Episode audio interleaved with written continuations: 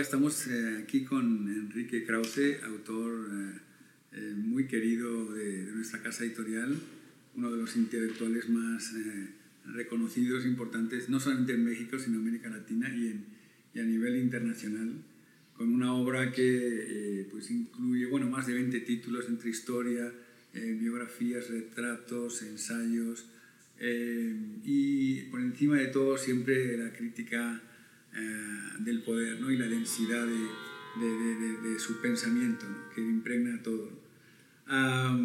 Eh, hoy vamos a hablar eh, con Enrique Krause de un libro que inaugura una biblioteca, una, una nueva colección, ensayista liberal, y justamente como te presentaba como primero como historiador, eh, esta colección que, se inaugura ahora en la editorial, en el sello Debate, eh, pues eh, pretende recoger gran parte de tu obra, una especie de corte de caja intelectual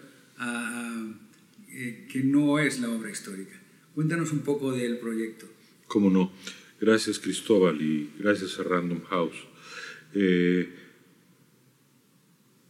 realidad uno va construyendo su obra eh, conforme, eh, conforme avanza la vida, como avanzan las exigencias de la vida. Eh, en esto, como en todo, pero en esto en particular, se hace camino al andar. Y, y yo comencé a escribir ensayos, yo creo que inspirado sobre todo por Daniel Cosío Villegas que en alguno de sus libros dijo que hacía falta en la tradición hispana y sobre todo en México ensayistas políticos, escritores políticos.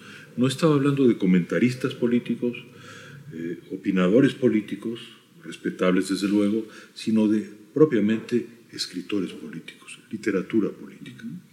Y claro, viniendo de la generación del 68 y con todas las... Ah, los problemas y las tensiones de México en los años 60, 70, 80, 90, es natural que, hubiese temas, proyectos y sueños. Y uno de los sueños ah, que tuvimos en mi generación y que yo en particular eh, lo tuve, lo, tuve, digamos, de manera muy entrañable, es la idea de que México podía volverse una democracia. Y yo creo que esta es la idea, una de las ideas centrales de los, ya son, no sé, quizá mil o mil quinientos artículos, ensayos, que desde los años 80 hasta ahora he estado publicando bajo la forma del artículo y del ensayo. Y el, el, sueño de la democracia, que se volvió realidad, pese a la dificultad de la democracia mexicana, pero también en el fondo de ese sueño la idea, la convicción y el valor de la libertad. Entonces, bueno, se ha ido perfilando a lo largo de la vida la figura de un ensayista liberal, uno más en la tradición de, iberoamericana e hispánica, y creo que es una buena idea el haber hecho esta colección los trabajos del ensayista, del ensayista liberal, se recogerán artículos, ensayos, escritos a lo largo de casi eh, de más de 30 años, de 35 años, eh, en, tres tomos eh, que aparecerán el año que viene. pero esta colección se integra también, la conexión ensayista liberal, con dos tomos dedicados a retratos, les llamamos eh, caras de la historia.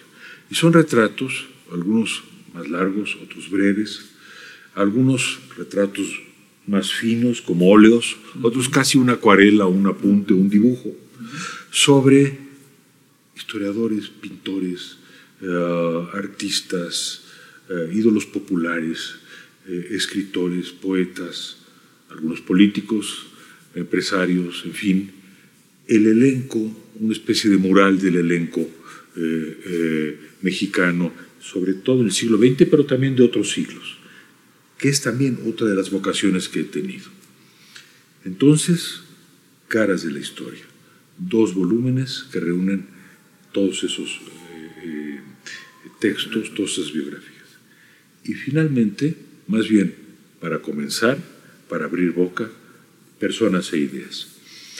Personas e ideas eh, que recoge un título de un libro que escribí, que publiqué hace muchos años en la editorial Vuelta, reúne todas las conversaciones, por primera vez, todas las conversaciones de ideas que a lo largo de también de, bueno, de 35 años eh, y casi 40 diría yo, he tenido con escritores.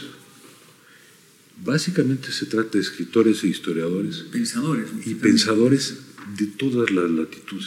Déjame, eh, eh, Enrique, que lea la nómina eh, en esta portada. La verdad que estamos muy, muy contentos de esta portada donde el lector puede ver quiénes son tus interlocutores intelectuales. Jorge Luis Borges, Isaiah Berlin, Joseph Mayer, Leszek Kolakowski, Mario Vargas Llosa, Edwin Howe, Paul Kennedy, Daniel Bell, Yehuda Michai, Bernard Lewis, Donald King, Miguel León Portilla, John Elliot, Hugh Thomas, Charles Hale, Octavio Paz y Luis González y González. Eh, estos son eh, los interlocutores que nos presentas en este libro y que eh, pues son una nómina impresionante que internacionalmente cualquier intelectual estaría orgulloso de haber podido conversar con ellos. una cosa que pensaba es que algunos de ellos son más específicamente pensadores que han también marcado tu, tu, vida intelectual y que te han, han dado forma al, intelectual que eres. Eh, y ahí eh, he pensado en tres, eh, para empezar, que son Octavio Paz, Isaiah Berlin y, por supuesto, Luis González y González, por diferentes motivos, y seguro que hay otros también, pero pensaba en, en Paz, por supuesto, pues la relación tan intensa que tuviste con él, el amor por la polémica también, por, por la, la idea de la democracia en México. Em, eh, Luis González y González como el historiador, ¿no? Eh, eh, la historia de México, ¿no? de, Luis González y González, y, Berlín por la historia de las ideas. ¿no? ¿Tú crees que sí, que son tres claves? Bueno, mira, sobre personas e ideas. Lo primero quiero decir que yo, yo, yo estoy feliz con, con, el libro y la, la, portada es algo que tiene, tiene algo como del siglo XVIII. Sí, Así tipográficamente también. Tipográficamente el siglo XVIII y que es, eh, bueno, el siglo de la razón. Exactamente. Eh, sí, y, no lo había pensado. Y, y, aunque uno siempre tiene algo del XIX de romanticismo, ¿no? Eh, el propio Berlin, ¿no? Que admira tanto el, siglo XVIII, pero lo critica desde el siglo XIX. En realidad, siempre me interesó el siglo XVIII, siempre me interesó la, ilustración. Ahora déjame decirte, estos personajes, ahora voy a los tres que dices, los personajes yo no los fui a ver como un curioso eh, entrevistador eh, al que movía el deseo de publicar una exclusiva. De publicar una exclusiva, un interés periodístico, con todo el respeto al, interés periodístico, ni tampoco porque hubiesen en ese momento sido eh, importantes, famosos o publicado un libro. No hay un sentido de oportunidad en, en, en ese acercamiento. No, yo iba en busca de comprender mejor la perspectiva de las personas que en todos estos casos había yo leído. Yo quería entender mejor su visión del mundo, de los problemas, eh, los quería entender a ellos también. En cada uno de ellos yo quería encontrar los elementos de sabiduría que me sirvieran para entender, para entenderme y para arrojar cierta luz a la circunstancia mexicana y a la circunstancia latinoamericana.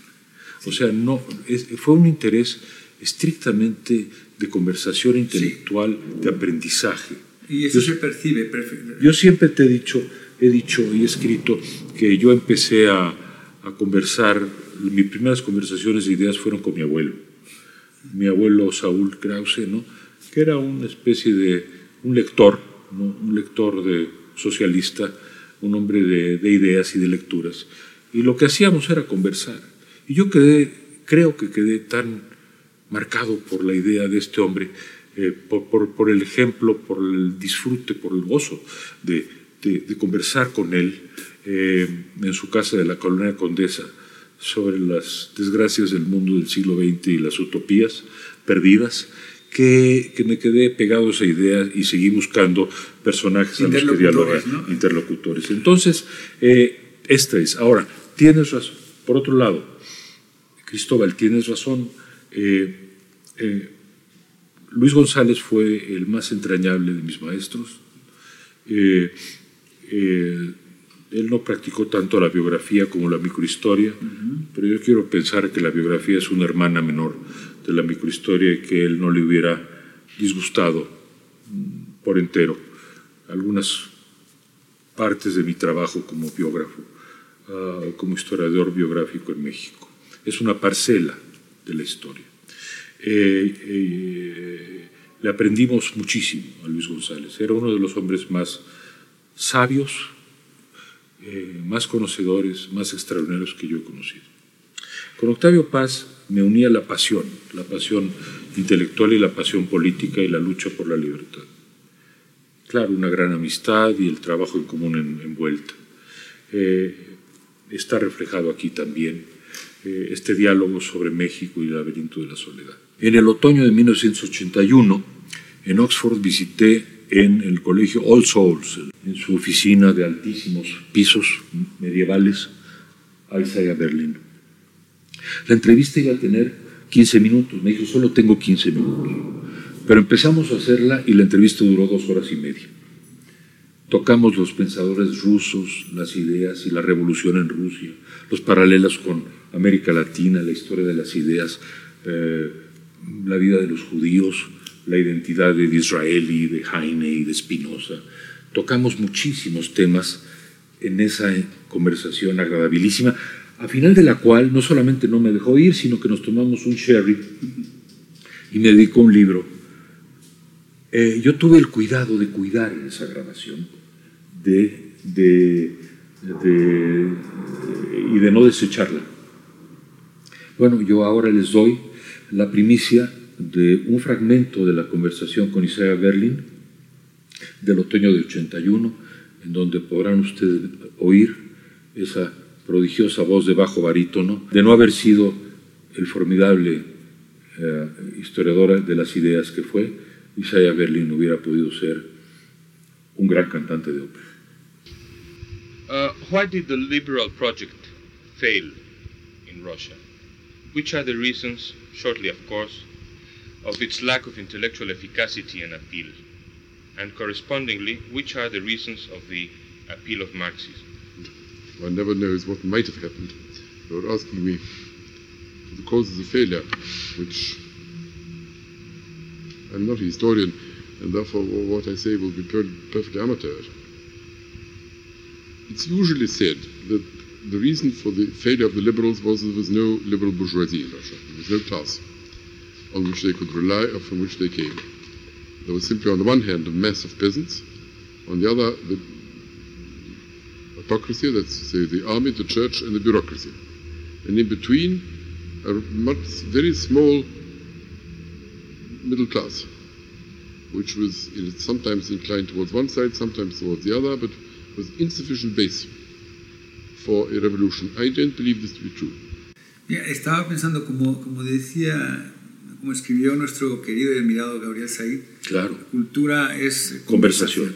Cultura es que se me ocurría eh, eso, ¿no? la conversación con el pasado, eh, con el presente, y, y, en ese sentido también pensaba que eh, en, en, este libro y en gran parte de tu obra eres un mediador entre un mediador también que permite que pensadores intelectuales como los que con los que has conversado en este libro y presentas en este libro presentarlos a los jóvenes. Me refería a eso precisamente, un mediador con las nuevas generaciones, porque es muy, triste, ¿no? A veces que pensar que, que eh, eh, grandes eh, pensadores sí. hayan quedado olvidados.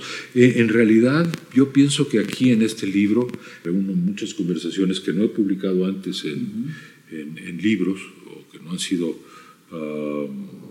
prácticamente publicadas más que en la revista Vuelta o en, o en Letras Libres.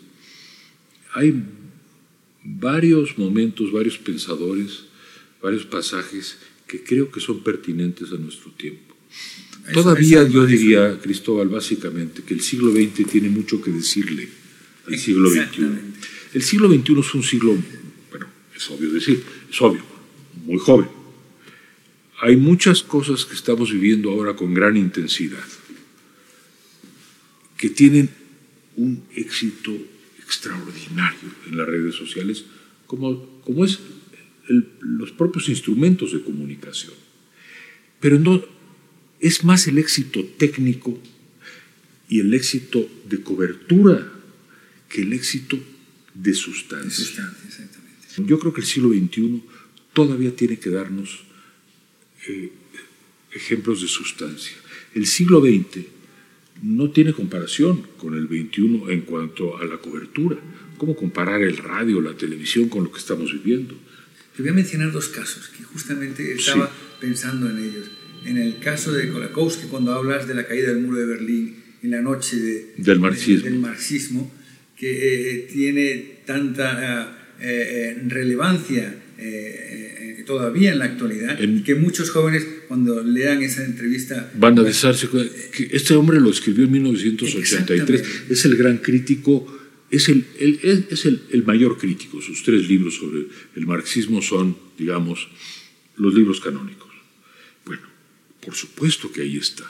La teoría de Paul Kennedy sobre el fin de los imperios, para entender lo que está pasando con Estados Unidos y puede pasar con China el Bernard Lewis y el, Bernard Lewis y el Islam. El, fanatismo islamista. Cuando yo conversé con Bernard Lewis, eh, todavía no estaba, eh, todavía no había estallado, eh, al grado en que estalló después esta este gran, esta, esta irrupción ya tenemos a ISIS. De, de, de ISIS, de Al Qaeda, estas mutaciones del terrorismo y del fanatismo religioso en el aspecto del Islam.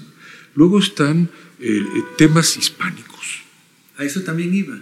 Y ahí va a, dos autores que eh, entrevistas y que son pues Hugh Thomas y por supuesto John, John, Elliot, que hablan de, México también y de la visión de, de México desde fuera cuál es la aportación que esa visión desde fuera eh, ha dado a los mexicanos. Pero fíjate, con, con, con Eliot, él refiere al sentimiento de desconsuelo, de desconcierto, de decepción en el siglo XVIII español. Al parecer, esto es un mal congénito de España, el pensar de la en, la decadencia cuando todavía no está viviendo la decadencia. Yo creo que es una actualidad extraordinaria. Totalmente. Entonces, yo creo que hay ideas que son, esto lo aprendí de Berlín, las ideas son muy importantes en la historia. Este es un libro en donde, en donde se habla de las personas y de las ideas con personas que tienen ideas. El libro tiene como centro las ideas, las ideas económicas, políticas, filosóficas, literarias, las ideas y las ideas tienen un gran peso. Contra la tradición marxista hay que decir que las ideas a veces pesan tanto o más que las circunstancias materiales. Después de todo, la idea de que pesan mucho las circunstancias materiales de Marx es ante todo una idea. es verdad. Totalmente cierto. La verdad que eh, eh, estaba pensando eh, en alguien que, que, no hemos mencionado todavía, pero siendo tú un, tan gran biógrafo y, retratista, ¿por qué no nos eh, regalas un retrato del Borges que entrevistaste? Y que es una de las entrevistas más eh, apasionantes también. Fue una mañana de noviembre de 1978 en el restaurante del Camino Real.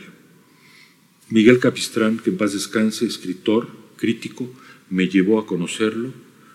Yo iba con eh, la madre de mis hijos, eh, mi esposa entonces, y con eh, y, estaba María Kodama y Borges. Y entonces cuando le dijeron ya llegó aquí quien lo va a entrevistar, Enrique Krause de la revista Vuelta, dijo otra entrevista. Le dije, pero es sobre Spinoza. Ah, revivió. Magnífico, siéntese, vamos a tener un desayuno more geométrico. Y esto lo hizo porque, porque la ética de Spinoza se llama ética more geométrico de Mostrata. Y yo había leído las cosas de Borges, poemas y textos sobre Spinoza, y sabía de su devoción por Spinoza. Y viniendo yo de un abuelo espinosista, tuvimos mucho que hablar, eh, o más bien yo tuve mucho que escuchar. Le pregunté algunas cosas, eh, suscité algunas preguntas. Él pasaba de una idea, de una ocurrencia a otra, de un recuerdo, de una iluminación a otra. Fue deliciosa esa conversación. Me dijo dos o tres frases memorables que han pasado hasta las antologías de Borges.